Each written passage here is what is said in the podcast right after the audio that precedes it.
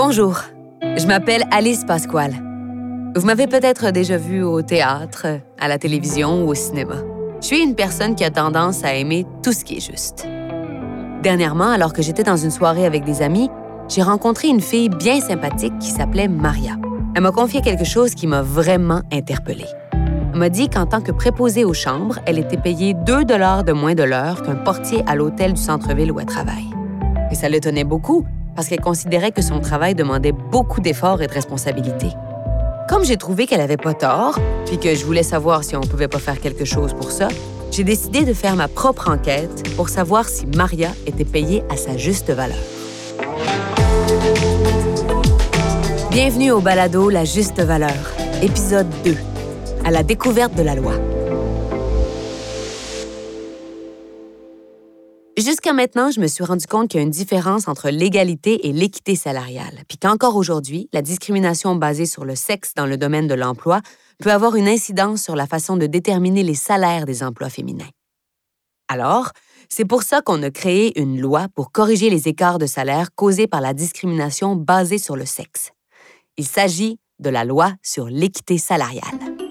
Si comme moi, vous n'êtes pas sûr de savoir ce que ça fait cette loi-là et son origine, eh bien, voici un petit survol pour qu'on soit toutes et toutes à la même place. La loi existe quand même depuis un bon moment.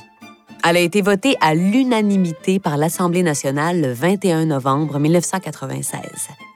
Ça, là, ça veut dire qu'il n'y a eu aucune opposition.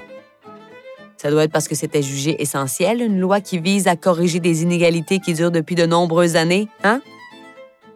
Le but de la loi sur l'équité salariale, c'est d'assurer le droit des personnes occupant un emploi à prédominance féminine de recevoir un salaire égal à celui des personnes occupant un emploi à prédominance masculine. Il faut que ce soit des emplois de valeur équivalente dans une même entreprise. Et puis, ben, une loi, c'est là pour qu'on la respecte. On s'assure que les employeurs vont prendre les moyens et faire des démarches pour éliminer cette forme-là de discrimination. Et il faut pas penser que ça a été de tout repos avant qu'on adopte la loi, hein? Il y a eu tout plein d'événements marquants, avant 1996, qui ont fait en sorte qu'on en est venu à faire cette loi-là. Il y a eu une pétition. Ça, c'était en 1993. Des groupes de femmes et des organisations syndicales ont déposé une pétition signée par plus de 65 000 personnes qui réclamaient une loi sur l'équité salariale. Les gens l'attendaient, cette loi-là. Il y a eu des consultations. En janvier 1995, la ministre responsable de la condition féminine, Mme Jeanne Blackburn, a chargé trois expertes de faire des consultations, puis de faire des recommandations pour en venir à l'adoption d'une loi sur l'équité salariale. Imaginez-vous comment elles devaient se sentir à l'époque quand elles ont eu à travailler sur un sujet aussi important. Je me suis dit que j'aimerais vraiment parler à une de ces trois expertes pour savoir comment on sent d'avoir eu à travailler sur une loi qui a changé les choses pour des milliers de femmes par la suite. Donc, j'ai appelé Mme Hélène Lee Gosselin et je lui ai proposé qu'on se parle. Bonjour, Mme Lee Gosselin. Moi, c'est Alice. Bonjour, Alice. Ça me fait plaisir de te rencontrer. Moi aussi. J'ai plusieurs questions pour vous. En fait, j'aimerais comprendre dans quel contexte on se trouvait avant l'adoption de la loi, dans les années 1980 au Québec. Qu'est-ce qui se passe à ce moment-là pour les femmes? Les années 80 et début des années 90 sont des années pendant lesquelles la situation économique euh, au Québec, au Canada, aux États-Unis est de plus en plus difficile. La situation des femmes se détériore. Leurs emplois sont davantage vulnérables, sont plus à risque d'être coupés. Augmentation de la pauvreté des femmes et de leur vulnérabilité. Tout cela en a invité plusieurs mmh.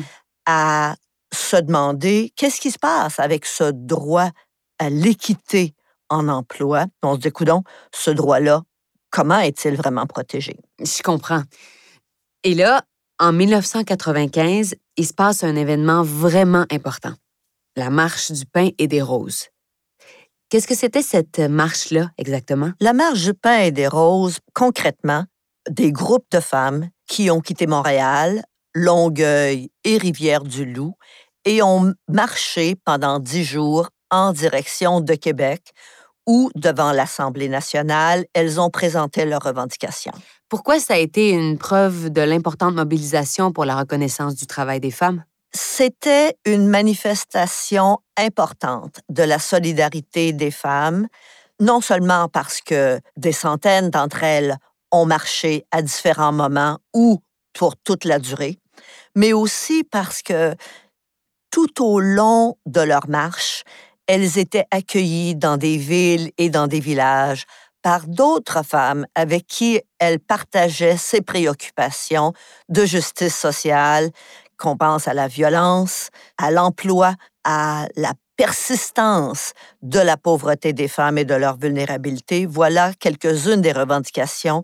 Évidemment, la marche faisait en sorte que les médias s'y sont intéressés et que c'est devenu un sujet de préoccupation dans l'espace public de façon continue jusqu'à son point d'orgue, c'est-à-dire le rassemblement devant l'Assemblée nationale où M. Parizeau, qui était le chef du gouvernement à ce moment-là, a reçu les revendications et s'est engagé à ce qu'une loi sur l'équité salariale soit adoptée. Ah, c'est ça. Et, c'est là que vous êtes arrivé sur ce dossier parce qu'on vous a mandaté de mener des consultations et de faire des recommandations. Est-ce que vous pouvez m'en parler un peu plus? Effectivement, donc nous étions trois, Esther Déa, Marie-Thérèse Chicha et moi, qui avons reçu le mandat euh, du gouvernement de mener des consultations auprès des employeurs, les syndicats et les groupes de femmes, chacun faisant leur représentation sur ce que pouvait ou ne pouvait pas inclure euh, une loi sur l'équité salariale et les justificatifs qui étaient les leurs. Alors évidemment, euh, nous avons reçu des mémoires de l'ensemble de ces partis ce qui nous permettait de prendre la mesure à la fois du soutien et des oppositions. Et nous avons esquissé à partir de l'état de les connaissances, de la recherche, mais aussi des résultats de ces consultations, euh, un avant-projet de loi. Et comment on se sent comme, comme femme de travailler sur un projet aussi gros quand même, qui allait faire une différence au Québec? On prend la juste mesure euh, du rôle, ben c'est-à-dire que on a la chance de participer à un moment qui a une possibilité de faire avancer le sujet de l'égalité et de l'abaissement de la pauvreté des femmes, et une meilleure reconnaissance de leur contribution sur le marché du travail. Hum. Par contre, les consultations nous permettait de percevoir la taille du défi de contribuer à l'évolution de notre société vers une meilleure égalité. Ah, merci. Ça a tellement été une belle rencontre avec vous, Madame Lee Gosselin. Je vous remercie d'avoir pris le temps. Moi, j'ai tout ce qu'il me faut. Merci beaucoup. Puis définitivement, je pense que vous avez contribué à de grands changements au Québec grâce à la loi. J'ai trouvé ça tellement inspirant de pouvoir parler à une femme qui a eu une influence si importante sur la vie des travailleuses. Une chance qu'il y a des personnes comme elle dans notre société. Bon. Maintenant qu'on en a appris plus sur la loi, comment on fait pour l'appliquer comme il faut? Vous vous demandez sans doute si c'est compliqué. Eh bien, voici une petite capsule sur comment on fait pour appliquer la loi comme des pros dans son entreprise. Première chose, les employeurs doivent vérifier combien d'employés ils ont dans leur entreprise. S'ils ont une moyenne de 10 personnes salariées ou plus dans une année complète, eh bien, ils sont soumis à la loi. Peu importe si c'est une entreprise privée, du secteur public ou un organisme communautaire. Donc, s'il y a 10 employés ou plus, l'entreprise doit faire des travaux d'équité salariale en prenant en compte l'ensemble des emplois et des travailleurs et travailleuses qui les occupent, peu importe leur statut d'emploi, qu'il soit à temps plein, temps partiel, permanent, temporaire, saisonnier, etc. Bref, tout le monde doit être inclus. Avec ces travaux-là, on veut vérifier s'il y a de la discrimination fondée sur le sexe dans les pratiques salariales de l'entreprise et la corriger au besoin. Première étape, l'exercice initial. Le premier travail consiste à identifier les emplois à prédominance féminine et masculine de l'entreprise, puis évaluer leur valeur. Et là, vous vous dites, comment on fait pour trouver la valeur de chaque emploi s'ils sont différents? Eh bien, on fait ça à l'aide de critères qui sont déterminés par la loi. Attention, c'est pas la performance des employés qui est évaluée, mais bien les emplois. Par exemple, si on prend l'effort physique, ben ça signifie que l'employeur doit déterminer le niveau d'effort physique habituellement déployé pour chacun des postes, et non si une personne est plus forte qu'une autre. J'ai eu envie de me prêter au jeu. Faisons comme si on était responsable de faire les travaux d'équité salariale pour comparer les emplois de préposés aux chambres et de portiers à l'hôtel où Maria travaille. On va se le dire, un gros hôtel comme celui où Maria travaille a certainement plus de 10 employés. Commençons par les préposés aux chambres. Si on regarde l'effort physique, les préposés doivent faire plusieurs tâches qui demandent de se tenir debout pendant une longue période et être en mesure de se pencher, s'accroupir et s'agenouiller régulièrement. Ce métier demande d'être en bonne condition physique pour faire des mouvements répétitifs, se déplacer constamment, porter des charges, en plus d'avoir une bonne souplesse corporelle. Et là, on fait la même chose avec l'emploi de portier dans un hôtel. On trouve quels sont les efforts physiques qui doivent être faits. On peut penser, entre autres, à aider les clients avec la manutention de leurs bagages à leur arrivée et à leur départ.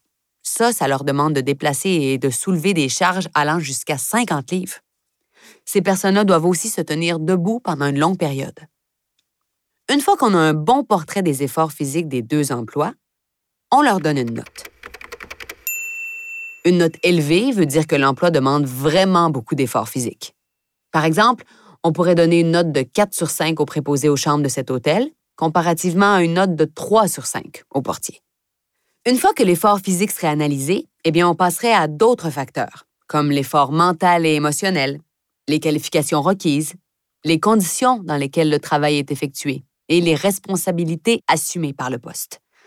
Quand tous les facteurs des emplois ont été évalués, on obtient des pointages finaux pour chaque emploi, leur valeur totale, dans le fond, et on peut comparer les salaires. Et là, si on constate qu'il y a des écarts salariaux entre les emplois majoritairement féminins et majoritairement masculins de valeur égale, ben, on ajuste les salaires des emplois féminins pour rejoindre ceux des emplois masculins équivalents. Parce que le droit à l'équité salariale est un droit pour l'ensemble des travailleuses et travailleurs.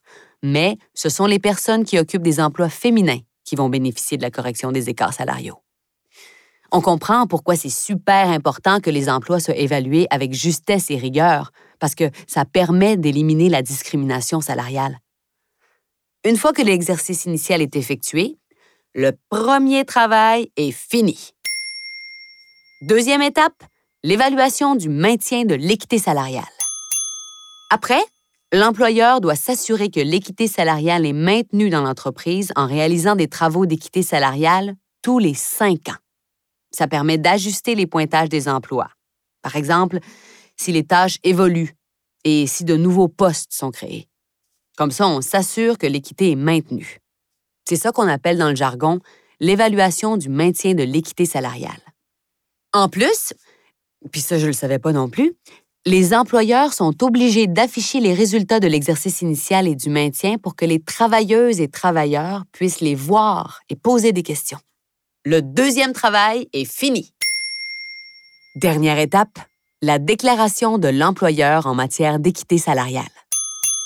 Alors, la dernière étape que doivent faire les employeurs pour démontrer qu'ils ont bien appliqué la loi sur l'équité salariale, c'est d'informer la CNESST que les travaux sont réalisés. Pour ça, on leur demande de produire une déclaration, qu'on appelle la déclaration de l'employeur en matière d'équité salariale, ou la DEMES, dans laquelle ils font état du niveau d'avancement de l'équité salariale dans leur entreprise. Le dernier travail est fini. Ça, ça veut dire que Maria pourrait s'informer auprès de la CNESST pour savoir si son employeur a réalisé les travaux d'équité salariale à l'hôtel où elle travaille, si elle n'a pas vu l'affichage. Je sais maintenant que je pourrais lui dire de faire ça pour commencer. C'est un bon point de départ pour voir si elle est payée à sa juste valeur. L'équité salariale est un enjeu de société. Imaginez-vous donc qu'au Québec, en 2022, l'écart salarial entre les femmes et les hommes était toujours d'environ 10 10 Hey, c'est vraiment beaucoup! Je me rends compte que c'est encore et toujours d'actualité de parler des obligations des employeurs en vertu de la loi sur l'équité salariale. Mais là, s'il existe une loi et que les entreprises sont obligées de faire des travaux d'équité salariale et qui doivent en afficher les résultats. On fait quoi si, comme Maria, on pense quand même qu'on reçoit un salaire inéquitable et qu'on veut en savoir davantage? C'est ce qu'on va apprendre dans le prochain épisode de La Juste Valeur.